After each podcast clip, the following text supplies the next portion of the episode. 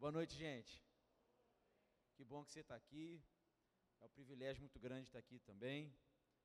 Ah, trago um abraço lá da Nova Vida de Caxias, da igreja, dos pastores, do nosso bispo também, bispo Miguel.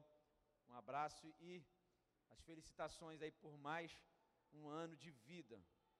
Que alegria, que benção e que privilégio que é, né? Dizem que 13 é o número do azar. Para alguns é até número da sorte, né? Nesse clima futebolístico, eu como um bom botafoguense, 13 é até número de sorte para quem é botafoguense, né? bom botafoguense, nem sei se existe isso, né? Um bom botafoguense. Um botafoguense não está bem da ideia ao escolher torcer para esse time. Mas eu acho que a, a, o senhor falou que não sabe por que do, do inferno aqui não não está atuando, deve ser porque o império das trevas deve estar tá perdendo, né? Deve ser essa deve ser a razão.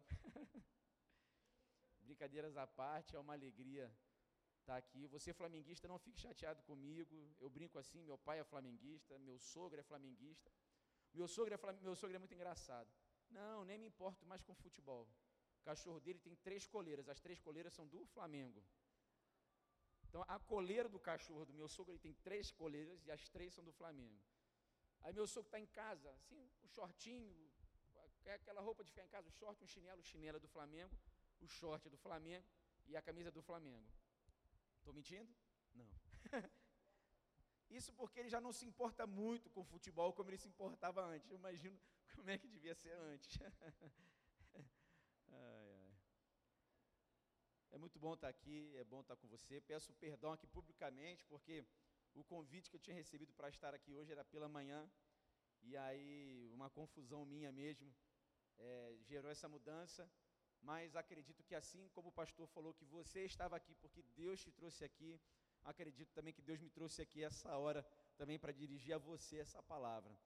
Então, se você tem uma Bíblia aí, você pega ela, abre ela ou liga ela no primeiro livro de Samuel, capítulo 1 mesmo. 1 Samuel, capítulo 1.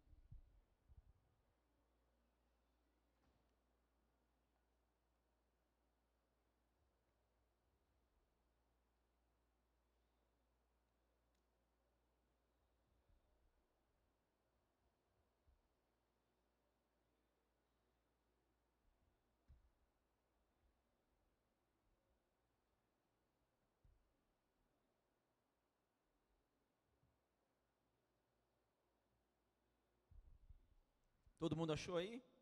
1 Samuel, capítulo 1. Eu vou ler inicialmente só os versículos 18 até, até o 20. Isso, inicialmente só os versículos 18 até o 20. Eu vou começar, na verdade, a, da parte B do versículo. No versículo 18 eu estou usando a versão NVI e a palavra de Deus diz assim, ó, no meio do versículo começa dizendo assim, ó, então ela seguiu o seu caminho, comeu e seu rosto já não estava mais abatido. Versículo 19. Na manhã seguinte, eles se levantaram e adoraram o Senhor. Então voltaram para a casa em Ramá. E Eucana teve relações com a sua mulher Ana, e o Senhor se lembrou dela.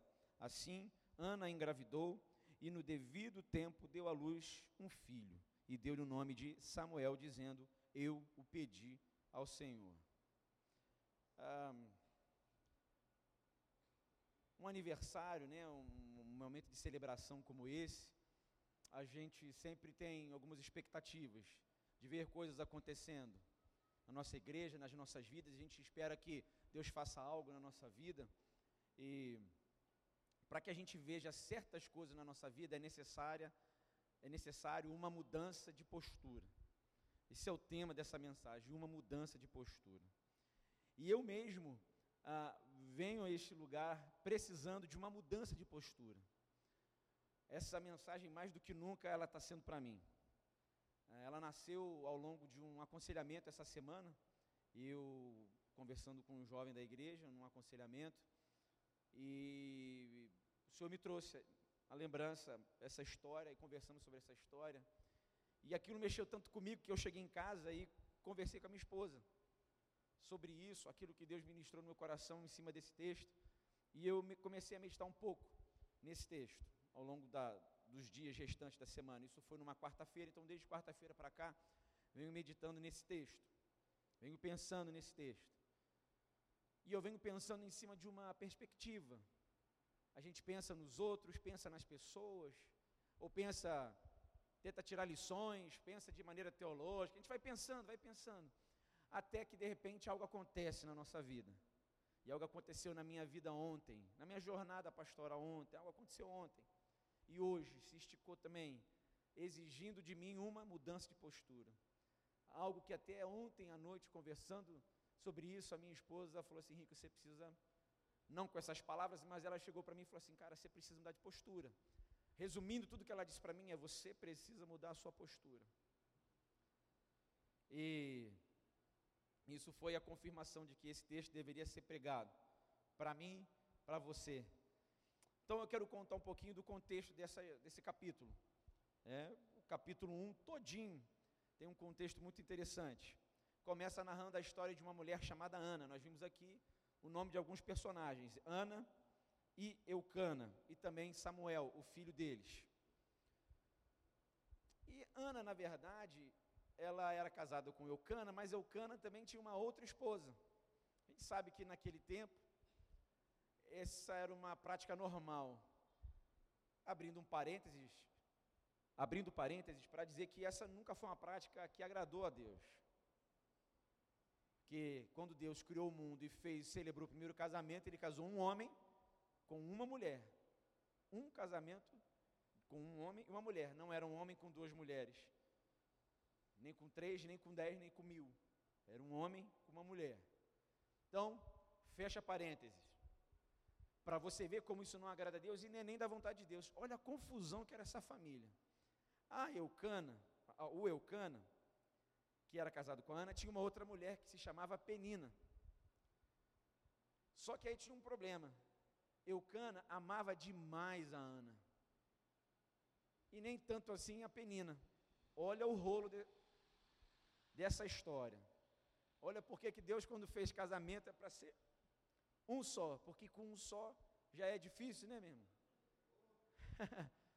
Pastor Fonte, ali mais cedo, estava falando assim, chegou para minha esposa e falou assim, me conta como é que é ter sete meses de casada. Ela falou assim, não, oito. Aí ele falou assim, porque eu tenho 60 anos e até agora eu não sei como é que é. Aí eu falei, se o senhor com 60 anos ainda está aprendendo, imagina eu, imagina a gente. 60 anos de casado, né? É bom é, fazer essa observação que 60 anos é de casado. Só isso, né, pastor? Só isso. então você imagina um cara casado que fosse um dia com duas mulheres. E não vou entrar aqui nem na brincadeira, porque, pô, mulher é complicada, não vou entrar nessa brincadeira, porque se fosse uma mulher com dois homens, que não era algo muito comum, seria complicado para a bendita da mulher também, enfim.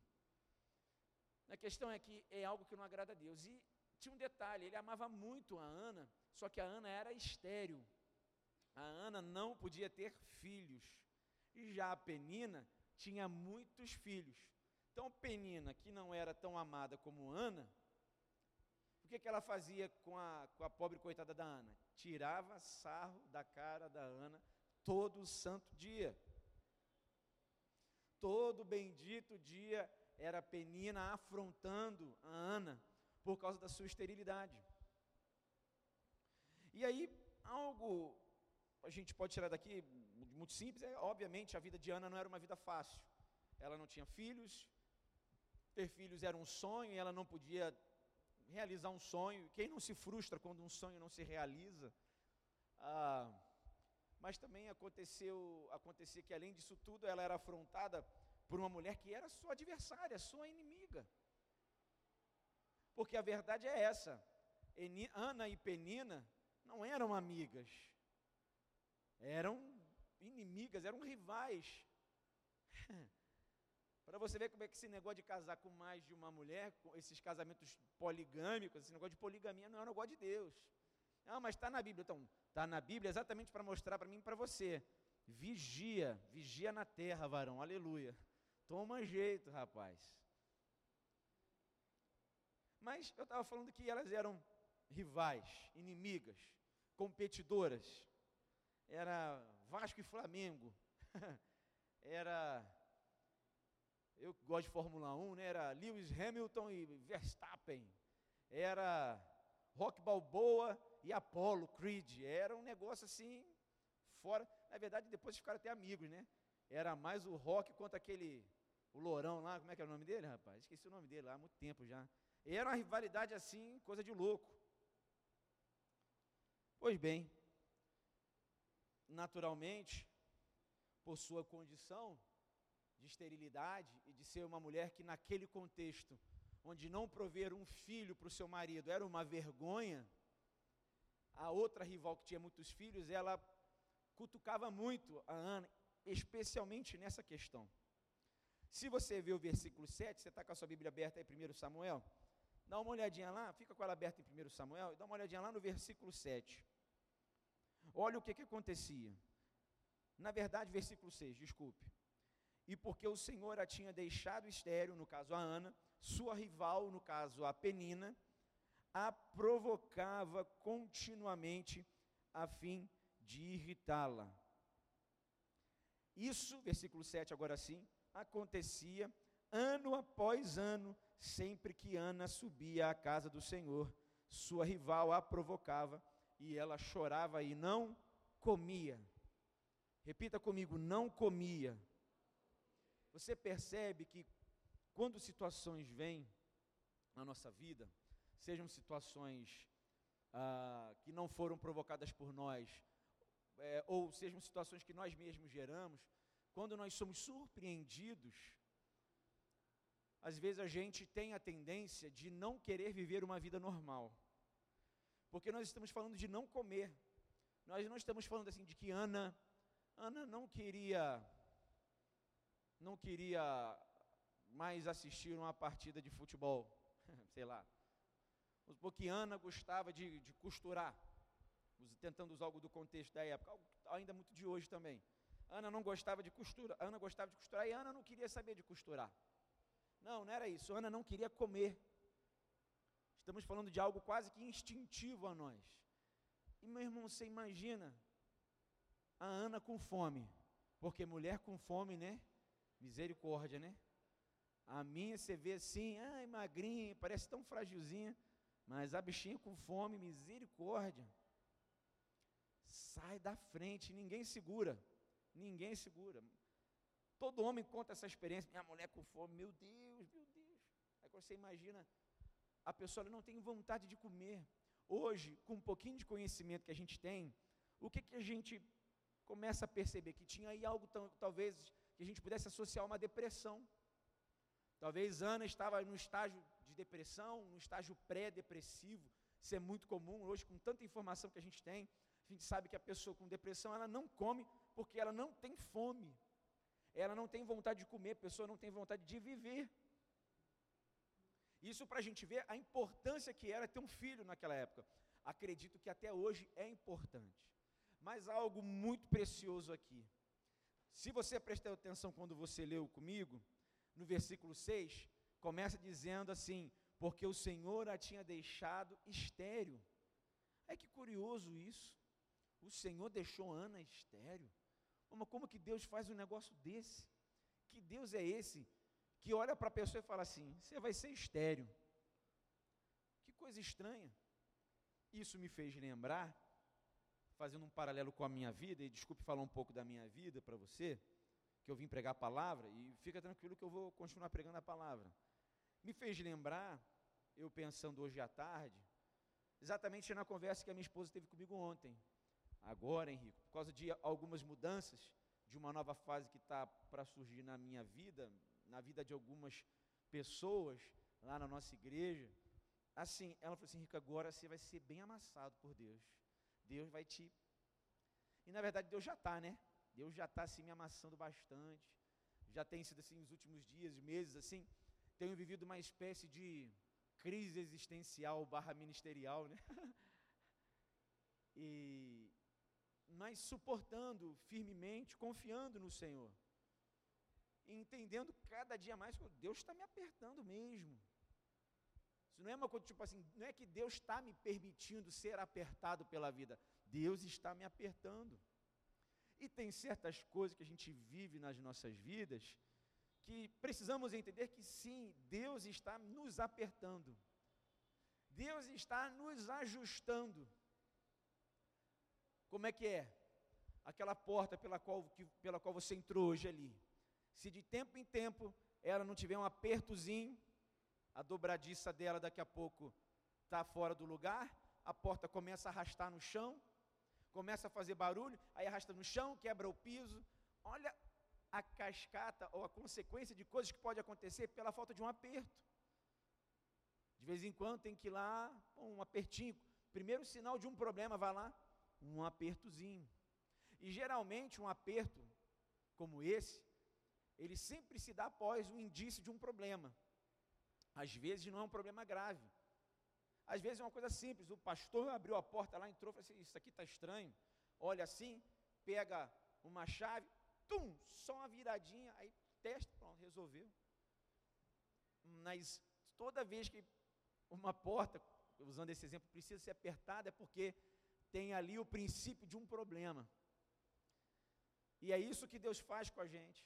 Quando Deus, é, é, vamos dizer assim, lança essa esterilidade sobre Ana, é porque ele precisava fazer uns apertos em Ana. Deus não estava querendo punir Ana, mas Deus precisava fazer uns pequenos ajustes em Ana. Na nossa vida também é assim. Esses apertos que a gente passa são ajustes que Deus está fazendo na gente. Não são ajustes que a vida, o acaso, não, é Deus te amando, se preocupando com você, fazendo pequenos ajustes. Treze anos, quantos ajustes já não foram feitos, quantos apertos, quantas coisas. Mas aí havia um problema, nós estávamos falando da, de uma possível depressão de Ana. Ana estava se rendendo, Ana não estava entendendo, talvez, aquele aperto de Deus.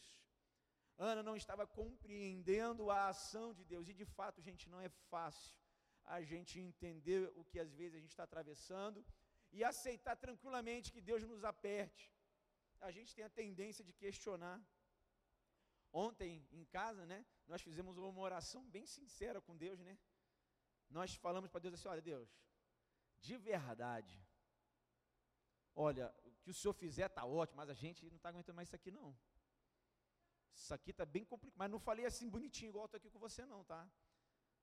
É, a gente falou assim meio, sabe aqueles filhos meio rebeldes, sabe, assim, parece que é filho rebelde, brigando com seu pai? Até estou pensando que agora, será que é filho rebelde ou filho mimado, né? Talvez seja mais para filho mimado do que para... Enfim, precisamos compreender que Deus nos ama e tem interesse nas nossas vidas, por isso Ele nos ajusta, por isso Ele nos dá alguns apertos. E aí a gente pode extrair uma lição, eu até anotei isso. Eu tenho, como ela é uma mensagem fresca, eu gosto sempre de estudar bem a mensagem para ter ela bem encarnada.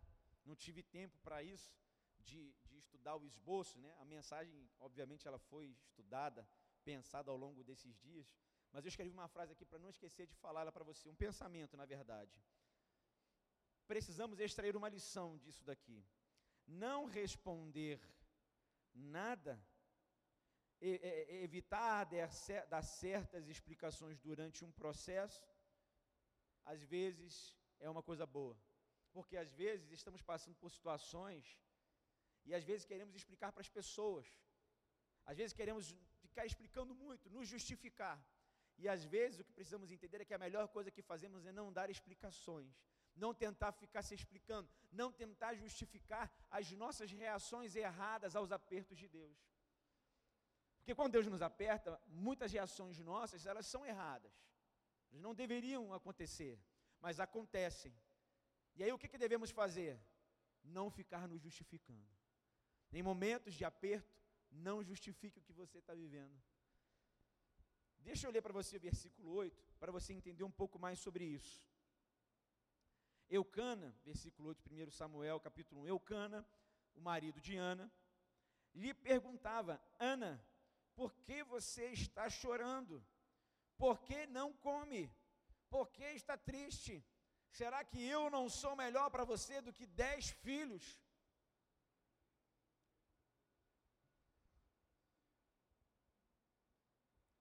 Texto e o contexto me dá a entender, me dá essa liberdade de acreditar que Ana, que não tinha vontade de comer, não tinha forças e talvez nem paciência para responder.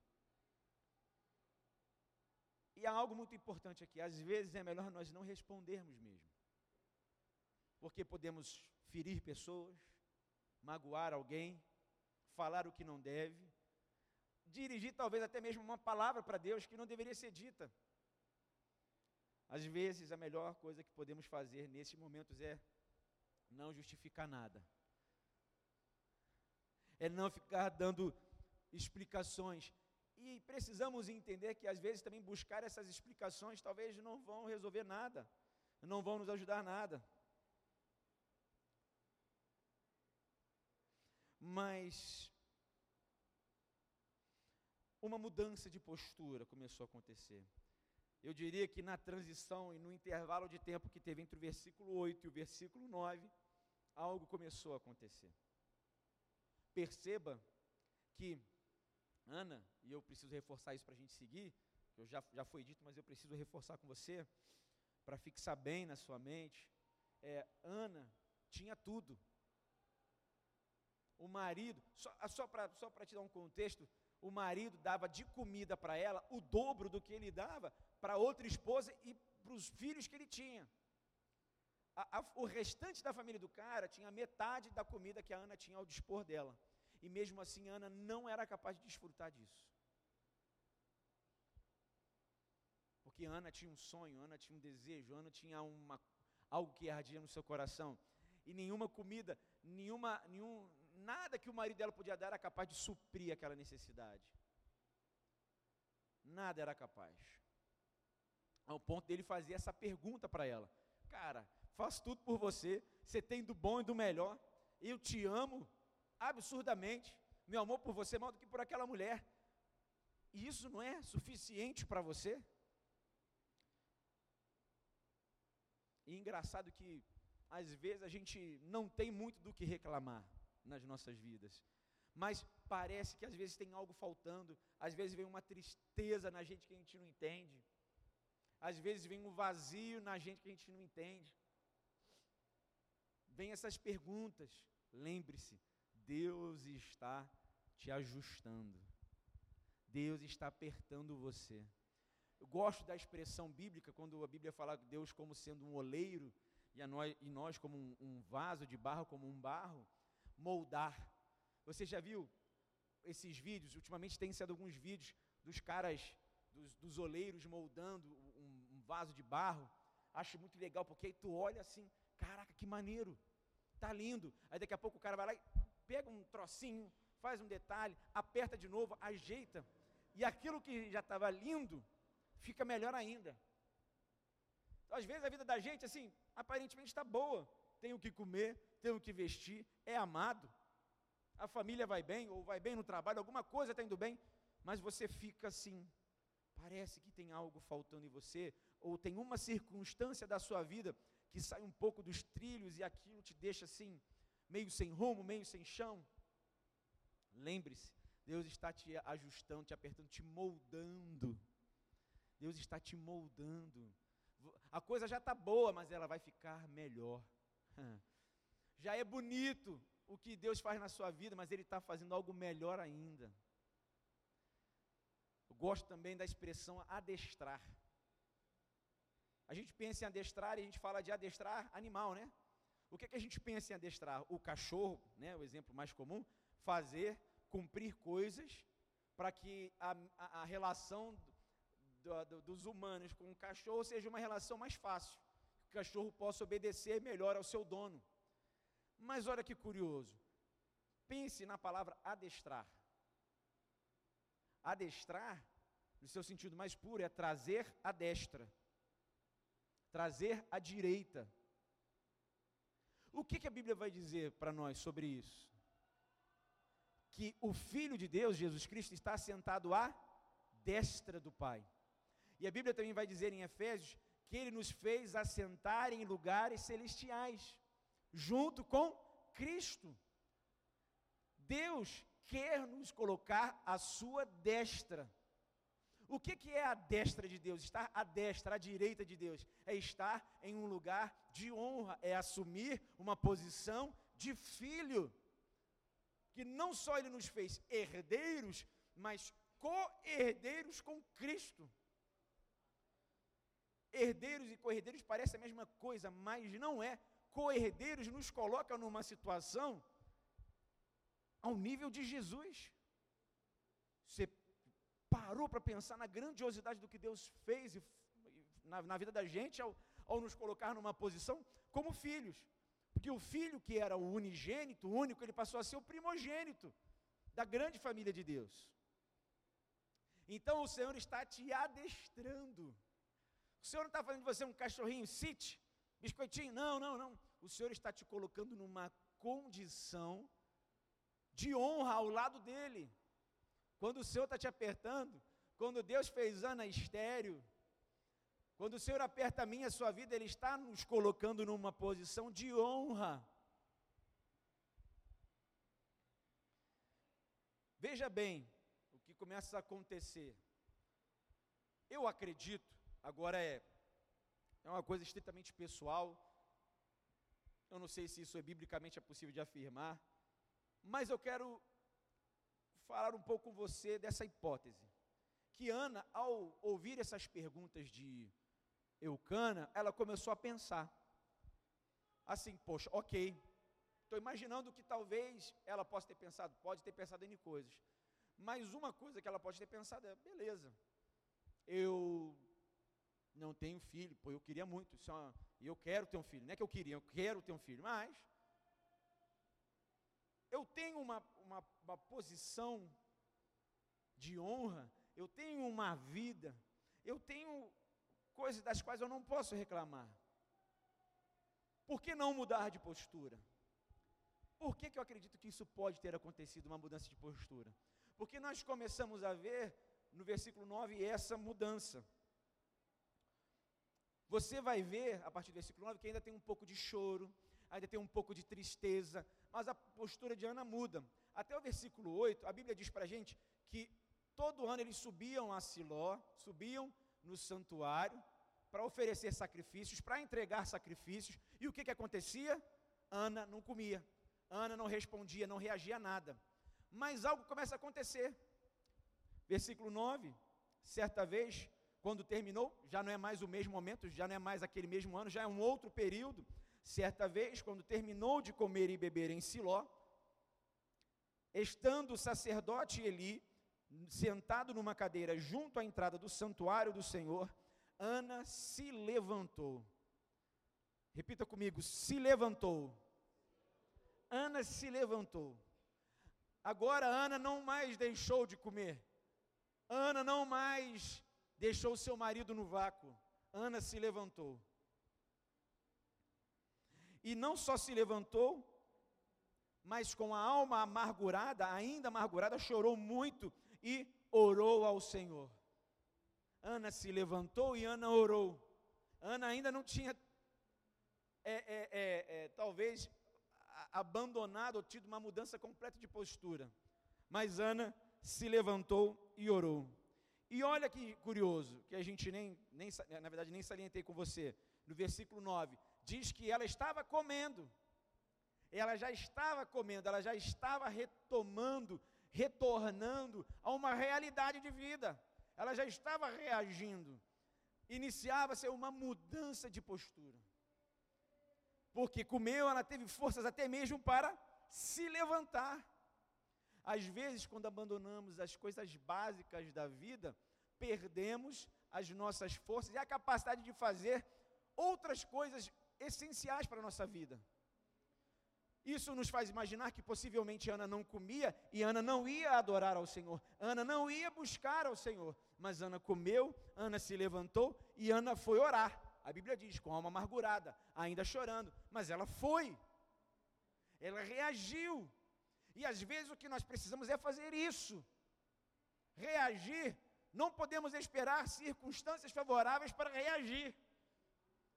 Precisamos retornar à realidade da vida para que possamos reagir. Para que Samuel venha, é preciso que antes a gente haja. Eu não posso esperar Samuel ouvir para depois fazer tudo o que eu poderia fazer mesmo sem o Samuel. E aí a Bíblia diz que Ana orou, chorou e fez um voto. E o voto é que se ela tivesse um filho homem, ela o entregaria e o devolveria ao Senhor para que ele pudesse servir ao Senhor integralmente por toda a sua vida. E aí no versículo 12, Ana continuava a orar.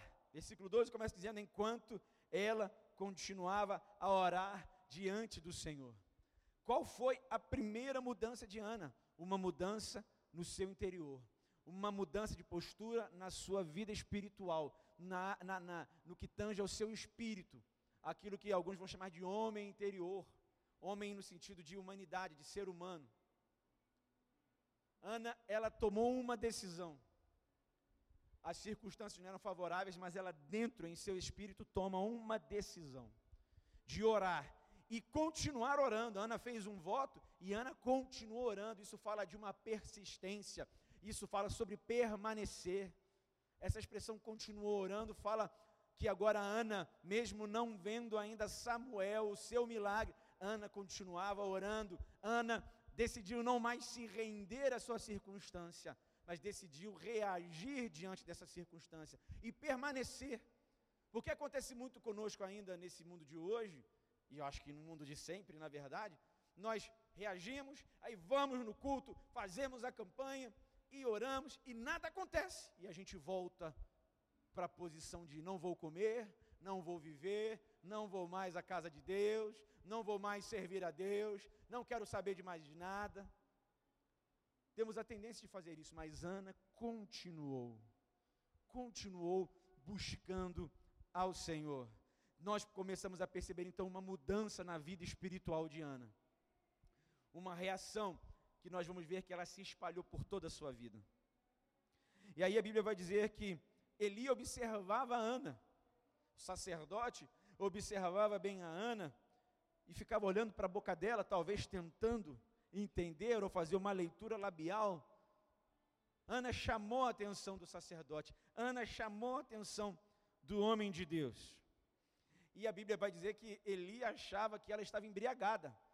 Tamanho era o seu choro, o seu lamento, o seu desespero. Por isso que ele ficou tentando fazer essa leitura labial. O que, que essa doida está falando? Essa mulher está bêbada. Aí o que, que o sacerdote vai fazer? Vai dar uma chamada nela chamou Ana e falou assim: Minha filha, até quando você vai ficar enchendo, vai ficar enchendo a sua cara de vinho? Para com esse negócio, rapaz. Para de encher os seus córneos aí com vinho. Para, minha filha. Segura sua onda. E o que, que Ana responde? Ah, esse sacerdote sabe de nada? Esse pastor, seu grosso, seu, seu, sua topeira, você não sabe de nada. Ana respondeu humildemente talvez a Ana, do versículo 1 ao versículo 8, ela teria falado assim: cala a boca, seu velho. Quem é você? Você sabe o que eu estou vivendo? Sabe o que, é que eu estou passando? Tu sabe quem eu sou? Não. Uma Ana, que já tinha mudado de postura, ela, não, meu Senhor, calma. Não se trata disso. Vai lá comigo, versículo 15, por favor. Ela diz assim: Sou uma mulher muito angustiada, não bebi vinho nem bebida fermentada. Eu estava derramando minha alma diante do Senhor. Não julgues tua serva, uma mulher vadia. Termo forte, né? Eu estou orando aqui até agora por causa de minha grande angústia e tristeza. Uma pausa por enquanto. Olha que, cara, que legal isso. Eu, eu estava derramando a minha alma diante do Senhor. Essa parece uma expressão bonita, mas eu tenho para mim que derramar a alma é botar para fora o que não presta. Para nós experimentarmos certas mudanças nas nossas vidas, precisamos colocar para fora o que não presta. Não é à toa que o apóstolo Paulo vai dizer em Filipenses 4 sobre isso.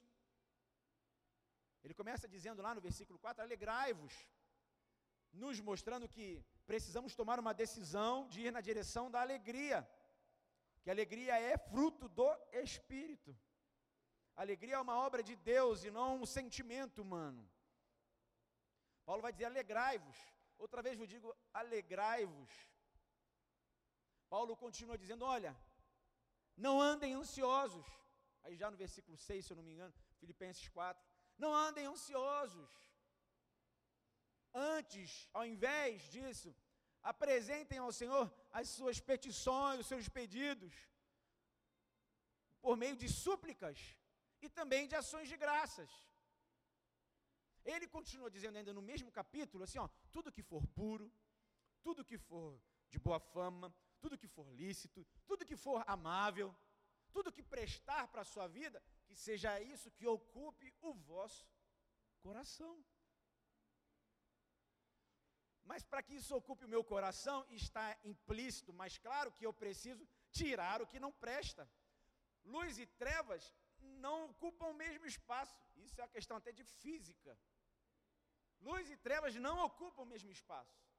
Um coração bom não comporta certas coisas, não comporta amargura, não comporta falta de perdão. E isso Deus está falando comigo até. Um coração bom não comporta essas coisas. Então, antes de você encher o seu coração de tudo que é bom, tudo que é puro, tudo que é lícito, tudo que é amável, tudo que é de boa fama, antes dessas coisas ocuparem a sua vida, você precisa derramar a sua alma. O que que Ana fez? Estou derramando minha alma diante do Senhor. E aqui vai outra lição preciosa. Às vezes é bom a gente ter amigos, precisamos ter amigos para desabafar, para colocar para fora aquilo que está amargurando a gente. Isso é importante mas precisamos estabelecer sempre uma dependência de Deus. Porque às vezes nós esperamos um amigo, um parente, ou alguém que a gente quer muito bem para desabafar, mas na verdade o que nós precisamos é procurar primeiramente a Deus. Então Ana, antes de falar com Eucana, antes de falar com qualquer outra, ela decidiu daquela vez procurar o Senhor. E falou para ele: calma, Calma, Eli. Calma, sacerdote. Eu estou só derramando minha alma. Eu estou tirando esse carnegão. Já, já, já, teve, já teve aquele, aquele furúnculo maravilhoso. Você espreme aquele carnegão, aquela coisa que, que não faz parte de você, que está te inflamando, que está te machucando, que está te fazendo mal. Você te espreme pá. Sai, então. É isso. Nós precisamos nos apresentarmos diante do Senhor e derramarmos a nossa alma para Ele. Para que, ao esvaziar o nosso coração, nós estejamos aptos para receber, para nos enchermos de tudo aquilo que vem dEle, tudo que é puro, tudo que é amável, tudo que é de boa fama. Diante dessa sinceridade de Ana, Eli falou para ela: Vá em paz, minha filha, que o Senhor conceda conforme a sua oração, que o Senhor conceda conforme o seu pedido. Vá em paz. Ele está dizendo assim: parabéns, você está fazendo certo, você está colocando para fora aquilo que te faz mal, você está mudando de postura, você está arrancando de você aquilo que não presta, você está abrindo o seu interior para receber aquilo que vem do Pai. Parabéns, Ana. Diante disso, fique tranquila, sua vida agora vai ser diferente, sua vida vai mudar, Ana. E aí vai dizer, vamos chegar nesse ponto onde nós lemos. O que é que o versículo 18, quando a gente começou a ler, a partir do versículo 18, ela diz assim: Espero que tu sejas benevolente para com a tua serva. Ela fala para o sacerdote. E aí a Bíblia vai dizer, onde nós começamos a ler, então ela seguiu o seu caminho, comeu e seu rosto já não estava mais abatido. Ela seguiu o seu.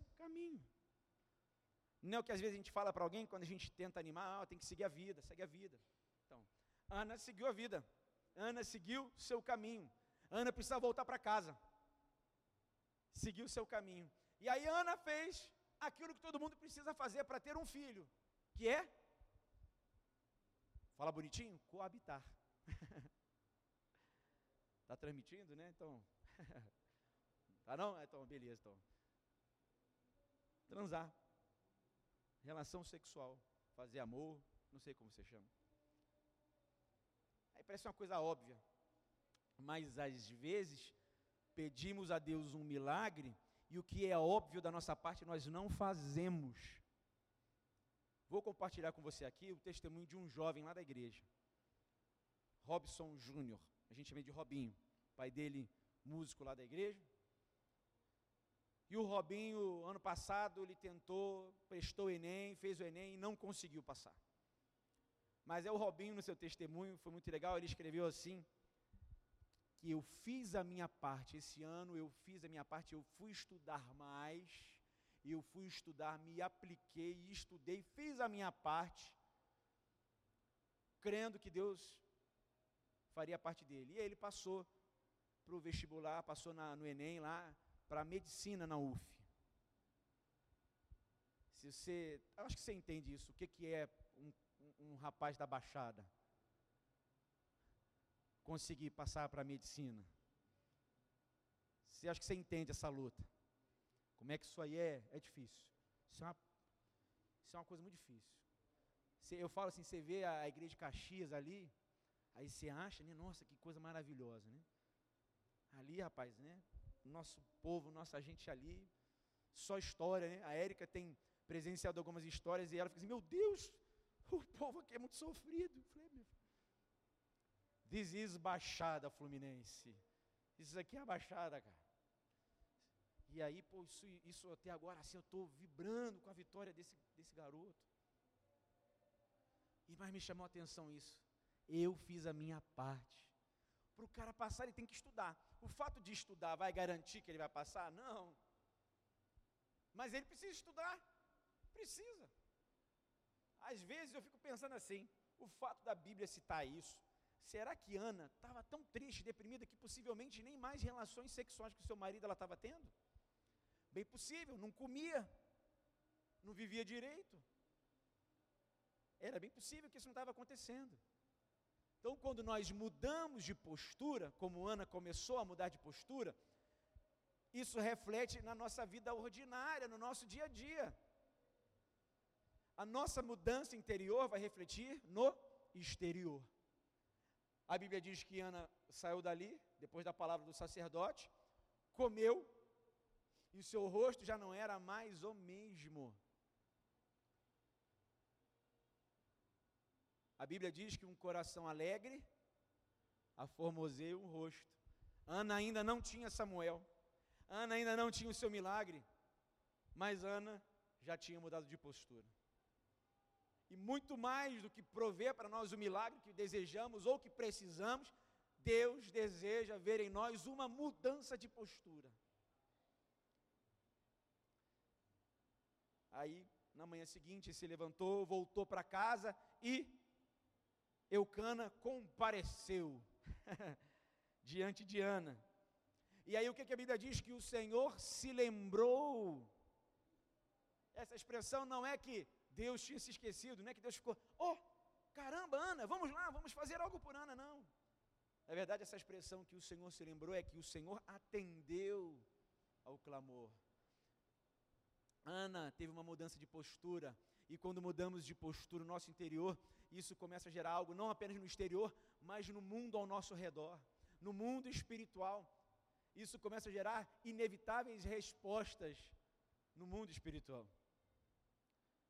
E aí a Bíblia diz que Ana engravidou e teve um filho, e deu o nome dele de Samuel.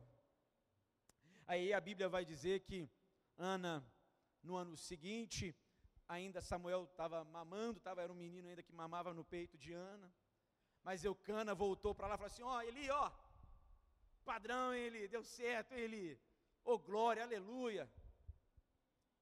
Ó, oh, ela vai só desmamar o menino e vai trazer ele aqui, tá? Fica tranquilo. E assim, a Bíblia vai dizer que Ana o fez. O menino desmamou e Ana levou ele ao Senhor. E aí, olha que curioso. Versículo 25 vai dizer que. 25 não, desculpe. 24. Olha só o que está no versículo 24. Depois de desmamá-lo, levou o menino, ainda pequeno, à casa do Senhor em Siló, com um novilho de três anos de idade uma arroba de farinha, talvez esteja em um, um, uma efa, um efa de farinha, e uma vasilha de couro cheia de vinho. A mulher que não comia, que era amargurada, ela levou uma oferta. A Bíblia não diz que Eucana levou uma oferta, mas que Ana levou uma oferta. Uma mudança de postura, ela muda o nosso interior, ela muda a nossa visão. A mulher reclamona, a pessoa reclamona passou a ser uma pessoa generosa, passou a ser uma pessoa a, a, com um entendimento mais amplificado, mas para isso ela precisou mudar a sua postura. Então a mulher que nada comia, levou um novilho, levou farinha, levou vinho. Então, a Bíblia continua dizendo, no versículo 25, que eles sacrificaram o novilho e levaram o menino a Eli. E ela lhe disse: Meu senhor, juro por tua vida que eu sou a mulher que esteve aqui a teu lado, orando ao Senhor. A mudança em Ana, até mesmo na sua aparência, foi tão grande que ela precisou dizer para ele: Lembra, aquela mulher sou eu. Por que, que ela fez isso? Porque ela estava irreconhecível, de um jeito positivo. Mas Ana estava tão mal, tão para baixo, que, e a mudança foi tão grande que ela precisou dizer: Ei, sou eu, aquela mulher que esteve ao teu lado orando. Às vezes a gente está querendo viver certas coisas nas nossas vidas, pedimos ao Senhor, mas tudo que Deus está dizendo para mim e para você, às vezes não percebemos, é mude de postura. Está aqui, ó, meu filho, diante de você, para você viver isso, mas mude a sua postura. E aí, ela diz assim: Era este menino que eu pedia, e o Senhor me concedeu o pedido. Por isso agora eu o dedico ao Senhor. Por toda a sua vida será dedicada ao Senhor. E ali ela adorou o Senhor. Olha isso, Ana adorou. Que isso quer dizer? Porque Ana não conseguia sequer adorar. Mas uma mudança de postura mudou a visão de Ana. Ana, para todos os efeitos, ainda ficou sem filho. Porque o único filho que ela tinha, ela deu. Porque não é sobre o que temos, e nós aprendemos com Ana que não é sobre o que temos, não é sobre o milagre que desejamos na vida da gente, é sobre o que Deus quer transformar no interior da gente. E Ana entendeu isso. Tanto é que não foi problema algum para ela dar Samuel, toma Samuel, porque o que eu tenho de mais precioso já aconteceu, uma mudança aconteceu dentro de mim. E o que Deus quer e deseja de mim, você é uma mudança de postura essa mudança é muito maior do que o Samuel que você precisa. E olha que o Samuel aqui, nós estamos falando de um ser humano, de uma vida. Essa mudança que Deus deseja de nós é muito maior do que Samuel. A mudança que Deus deseja fazer em você é maior do que o Samuel que ele tem para te dar. E olha que coisa preciosa, depois, se você puder, leia pelo menos os primeiros 11 versículos do capítulo 2. Ana faz uma oração, praticamente um salmo que reflete essa mudança dela. Ah, eu preciso ler, desculpa. Depois você lê, você medita, mas eu preciso ler com você. Capítulo 2. Eu acho isso aqui uma coisa linda demais. Ana orou assim, ao adorar ao Senhor, Ana orou assim: Meu coração exulta no Senhor, no Senhor minha força é exaltada. Minha boca se exalta sobre os meus inimigos, pois me alegro em tua libertação. Aleluia. Não há ninguém santo como o Senhor não há outro além de ti, não há rocha alguma como o nosso Deus. Não falem tão orgulhosamente, nem sai de suas bocas tal arrogância, pois o Senhor é Deus sábio, é Ele quem julga os atos dos homens. O arco dos fortes é quebrado, mas os fracos são revestidos de força. Os que tinham tanto agora, agora trabalham por comida, mas os que estavam famintos agora não passam fome. A que era estéril deu luz a sete filhos, mas a que tinha muitos filhos ficou sem vigor. O Senhor mata e preserva a vida. Ele faz descer a sepultura e dela resgata.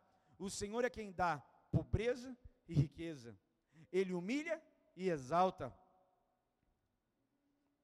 Levanta do pó o necessitado e do monte de, de cinzas ergue o pobre ele os faz sentar-se com príncipes, ele lhes dá lugar de honra, pois os alicerces da terra são do Senhor, sobre eles estabeleceu o mundo. Ele guardará os pés dos seus santos, mas os ímpios serão silenciados nas trevas, pois não é pela força que o homem prevalece. Aqueles que se opõem ao Senhor serão despedaçados. Ele trovejará do céu contra eles. O Senhor julgará até os confins da terra. E aqui tem algo maravilhoso, por isso que eu quis ler com você.